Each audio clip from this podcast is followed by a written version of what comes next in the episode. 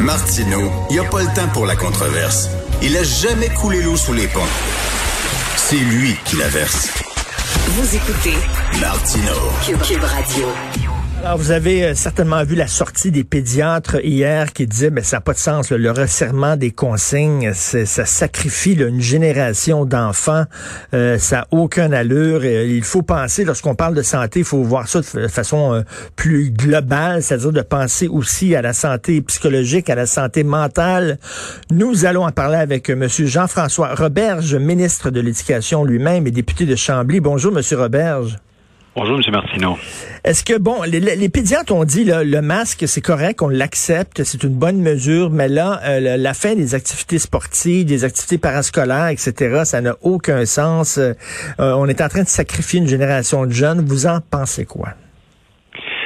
D'abord, écoutez, c'est pas c'est pas de gaieté de cœur là qu'on resserre les mesures dans les écoles secondaires. On le suit parce que ce sont des recommandations de la santé publique, puis parce que bien que notre plan fonctionne, c'est-à-dire qu'on soit capable d'isoler des cas de COVID qu'il y a dans nos écoles, souvent de fermer seulement une classe plutôt qu'une école, puis quand on ferme une classe, on sait quand on va la rouvrir.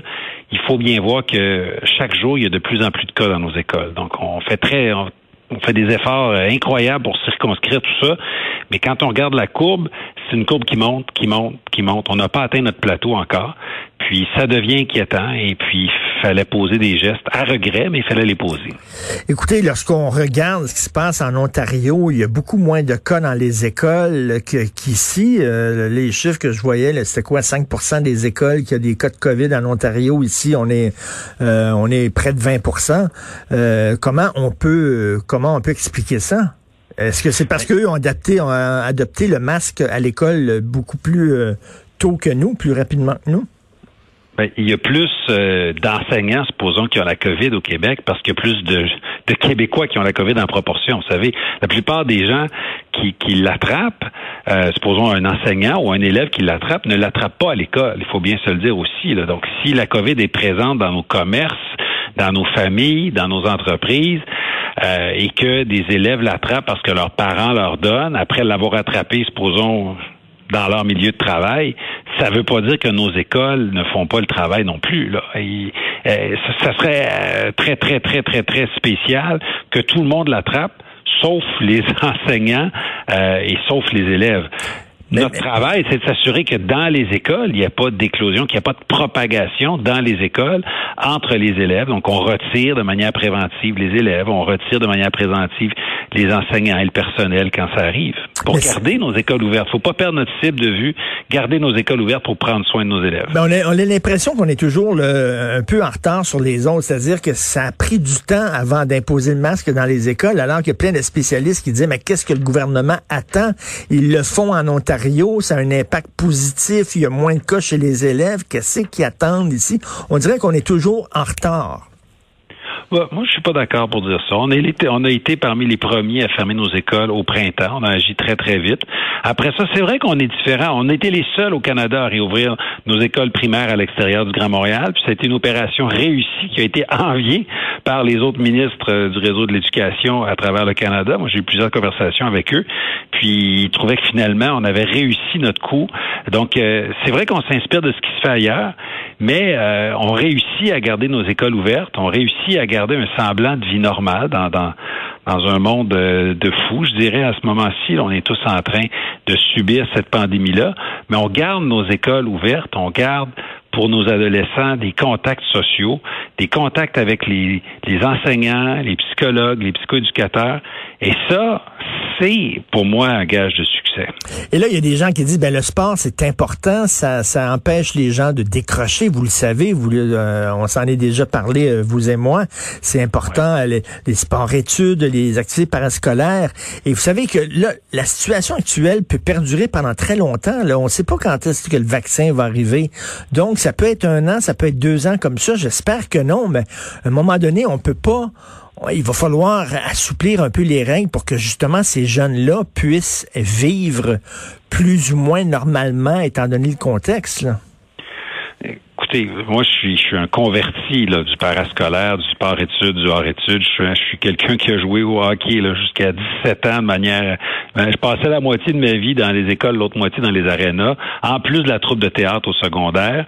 Euh, J'ai une petite fille là, qui, est en, qui est au secondaire, qui, qui vit pour la, la danse en ce moment. Donc, vous savez l'importance, vous savez l'importance oui. que ça a pour les enfants, mais là, je, je, on peut comprendre des situations d'urgence, mais là, ça peut être là, ça peut être comme ça pendant longtemps.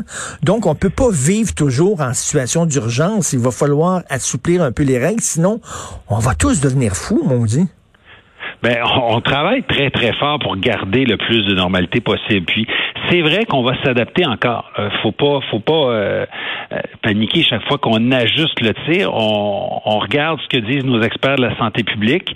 On écoute ce que disent aussi euh, les pédiatres, les psychologues, ceux qui prennent soin de la santé mentale. Il y a un équilibre à trouver. Il y a des recommandations à suivre. Et puis, je vous le dis, dans les prochaines semaines encore, à force d'écoute et, et de discussion avec les gens sur le terrain, oui, on va s'ajuster encore pour faire mieux à chaque fois, toujours contrôler le, nombre de cas, s'assurer que les écoles sont des milieux sécuritaires pour le personnel et les élèves, puis euh, essayer de trouver un équilibre. On est toujours à la recherche de cet équilibre. Euh, mais quand j'entends le, gouvernement dire on, on, discute avec la santé publique, vous savez que la santé publique, même, il y a différents directeurs de santé publique selon les provinces. Il y a l'Institut de santé publique du Québec. C'est large l'appellation santé publique. Même au sein de cette appellation-là, il y a des gens qui s'entendent pas puis qui ont des visions différentes des choses. Oui, mais il y a quand même euh, au Québec une direction nationale de la santé publique qui justement fait la recension. Parce que là, écoutez, s'il fallait qu'on écoute d'un, le matin docteur X, l'après-midi docteur Y, puis le soir euh, épidémiologiste euh, d'une université, on changerait euh, tous les jours. Là. Donc, on a une institution qui est la Direction nationale de la santé publique, qui fait la recension de ce que disent tous les spécialistes, qui discute avec les autres santé publique à travers le Canada et même en Europe, et un moment donné, trace la ligne à la lumière des informations qu'on a de manière internationale et de la situation au Québec région par région. Et on doit, à un moment donné, se fier à une autorité euh, pour, euh, pour tracer la ligne, puis c'est ce qu'on fait. Moi, je suis convaincu que le gouvernement essaie de faire le, mieux qu'il peut et j'aimerais tellement pas être dans vos souliers, Monsieur Roberge, mais c'est un dur équilibre à trouver entre justement euh, euh protéger la santé des gens, euh, lutter contre le virus et aussi euh, protéger la santé mentale et psychologique. faut en prendre soin aussi. Ça existe, c'est important. Si on se ramasse avec des gens qui n'ont pas la COVID, mais qui ont plein de problèmes de santé mentale, qui ont des idées suicidaires, qui sont dépressifs, on n'est pas vraiment mieux, là. Non, tout à fait, mais il faut, faut juste faire la part des choses garder nos écoles ouvertes, là, euh, c'est un gage très, très, très important pour prendre soin des gens. Il y a des jeunes que, quand on les retourne à la maison, si on devait fermer les écoles pour une durée indéterminée, là, parce qu'en ce moment, on ferme des écoles, mais c'est pour deux semaines. Le jour qu'on ferme, on sait quand est-ce qu'on la réouvre. Mais s'il fallait qu'on ferme les écoles pour une durée indéterminée, ça, ça serait vraiment, ça serait vraiment grave, parce que là, euh, on retournerait des jeunes à la maison, puis c'est pas toujours, il faut se le dire, là, des, des, milieux qui sont sécurisants pour des jeunes. Il y a des jeunes pour qui l'école, c'est l'endroit sain, sécuritaire, l'endroit Non, non, moi, je, je préfère, leurs amis. Je, je préfère de loin que les enfants soient à l'école plutôt que chez eux. Ça, c'est sûr et certain. Et c'est pour ça qu'on pose plusieurs gestes.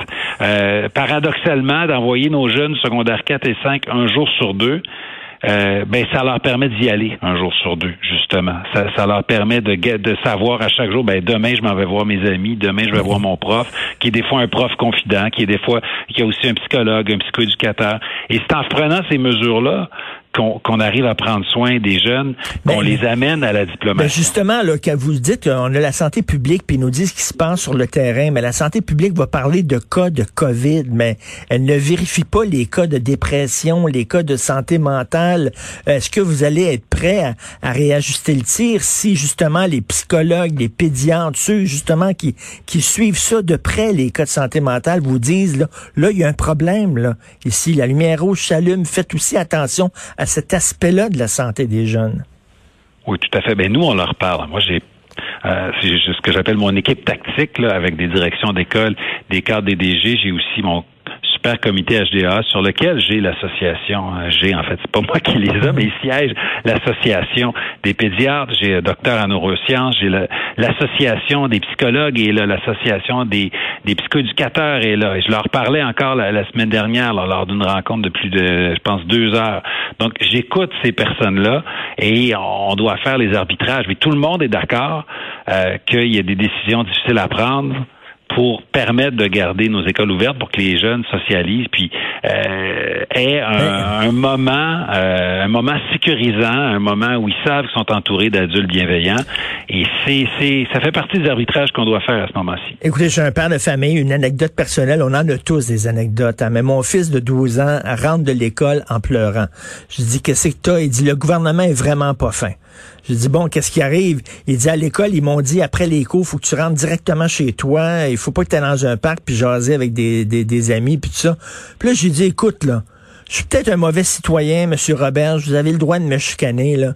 Mais je dis, regarde, si tu ton masque tu es à deux mètres, tu prends une distance, là, va jaser avec tes amis, va dans la ruelle, va jaser avec eux autres. C'est pas vrai que t'as pas le droit de parler à tes amis. Ça n'a pas de sens. Je suis un, un mauvais père, un mauvais citoyen en disant ça? Non, absolument pas. Puis euh, l'État va pas se mettre à dire aux gens ne vous parlez pas. Là. On n'est pas là. là. On n'est pas là. Effectivement. Ben, c'est ce que l'école a dit. C'est ce que l'école a dit à, euh, à la, aux classes de, de mon fils. Là. Ben, moi, je pense qu'il faut faire, il faut faire la part des choses. Là. Quand on sort de l'école secondaire, puis qu'on est mille élèves à sortir par la même porte, j'exagère, mais supposons par trois portes, et qu'on est très, très, très nombreux sur le terrain, le mot d'ordre, c'est dispersez-vous, restez mm. pas tous là en paquet, en tapon, comme on dit. Mais après ça, euh, marcher ensemble sur le trottoir, aller au parc, euh, jaser, euh, lancez-vous la balle avec la mythe, le classique, euh, jouer au basketball sur la rue. Euh, écoutez, là, il s'agit pas tout le monde chez vous. on n'est pas en période de confinement total. On est au moment où on dit gardez votre distance de deux mètres, jasez, prenez une marche, allez au parc mais éviter les rassemblements. C'est ça la nuance qu'on doit apporter. là, il y a des mesures d'urgence. Est-ce que vous parlez aussi au gouvernement en disant, ben là, ça se peut, un plan B, d'un coup, ça dure longtemps. D'un coup, qu'on en a pour deux ans. Ça se peut, là. Ben, je ne souhaite pas, mais est-ce que on prend pas les mêmes mesures quand c'est sur le long terme? Parce que là, c'est, c'est le new normal, comme on dit. C'est la nouvelle normalité que, que lorsque, euh, lorsqu'on a des mesures d'urgence, est-ce que vous, vous pensez à ça, là? À établir un plan pour le long terme, c'est-à-dire à permettre aussi aux gens d'essayer de vivre sur le long terme dans des conditions optimales. Oui, on, analyse les, conséquences à moyen terme, supposons des décisions qu'on prend en situation d'urgence. Et c'est pour ça que je vous disais tout à l'heure que euh, oui, on va s'adapter. Certains vont dire qu'on change d'idée. Moi, je pense qu'il faut tout simplement être, être assez flexible pour s'adapter quand le contexte change. Quand on prend une décision qu'on dit voici pour deux semaines, pour trois semaines, pour deux mois, c'est une chose. Si ça dure deux ans, ben mm. au fil des semaines, on va être capable de dire, ben là, considérant là, que cette mesure-là va durer, donnons-nous des mécanismes pour souffler un peu, pour prendre soin des uns des autres, pour voir qu'est-ce qu'on peut faire pour que ça soit viable à moyen et à long terme. Donc, c'est sûr qu'on analyse ça et que c'est pour ça qu'on est toujours en train de, s'ajuster, non pas d'heure en heure, mais je vous dirais de semaine en semaine. Je pense que le message que les gens pensent finalement en terminant, c'est de dire oui, c'est bien les, les cas de COVID et essayer de juguler euh, justement la, la propagation du virus, c'est une chose, mais il y a un autre virus aussi qui se propage, c'est la dépression chez les enfants, c'est la santé mentale. Puis ça aussi, il faut être sensible à ça. Ben, vous savez, en gardant nos écoles ouvertes, en permettant aux jeunes d'avoir leur récréation le matin deux par jour, quand même, c'était important de le mentionner. Quand on a commencé notre mandat en 2018, il y avait plusieurs écoles primaires qui n'avaient qu'une seule récré. Ça n'avait aucun bon sens. On garde nos cours d'éducation physique. La semaine dernière, on a ajouté une bonification de 30 millions de dollars récurrentes qui vont être là année après année pour rajouter des services en santé mentale, pour euh, donner plus d'argent à nos organismes communautaires qui viennent intervenir euh, dans nos écoles secondaires. Et ça, là, c'est maintenant. L'argent est disponible. On peut tout de suite euh, permettre à des organismes communautaires qui n'avaient pas les fonds il y a deux semaines, mais qui les ont maintenant pour venir en, faire plus pour soutenir nos jeunes. Donc, on est définitivement très à l'écoute des, des cris d'alarme qui sont lancés. Et l'école a un rôle à jouer, mais les parents ont un rôle à jouer jouer aussi, là, euh, de ne pas laisser ses enfants devant la télévision à longueur de jour. On peut jouer avec eux autres au parc aussi. C'est pas interdit de se lancer la balle avec nos enfants au parc, de jouer au ballon, de les amener faire du vélo, de marcher en forêt. C'est aussi important. Merci beaucoup, Monsieur Jean-François Roberge. Merci, M. Martineau. Merci, ministre de l'Éducation, député de Chambly.